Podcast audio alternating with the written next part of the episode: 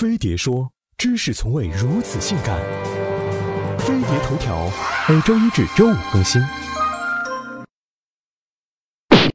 我要打十个的叶问三上映了。前两集叶问用咏春拳海扁了小日本，踢翻了英国佬。这次又跟美国拳王泰森杠上了。这几年咏春拳在荧屏上打的是风生水起，从叶问到一代宗师，再到师傅，与咏春拳相关的影视作品多达十几部。中国武术门派如此众多，咏春拳为什么这么火？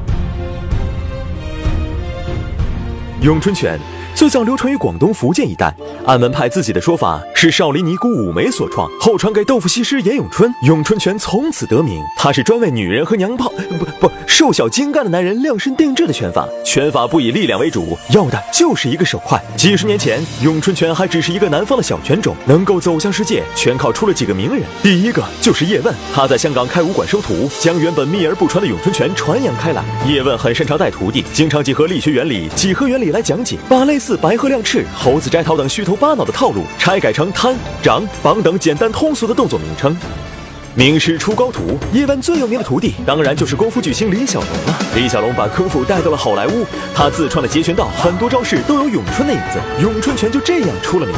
另一个重要人物是叶问的关门弟子梁挺，他开发了咏春拳国际标准课程，在世界各地办起了咏春拳术馆。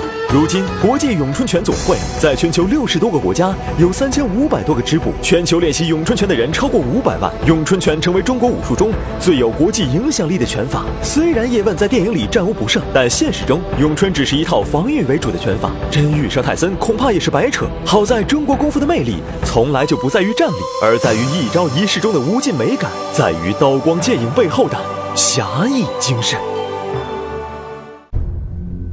我要挑战十个，不要这样，我要打十个。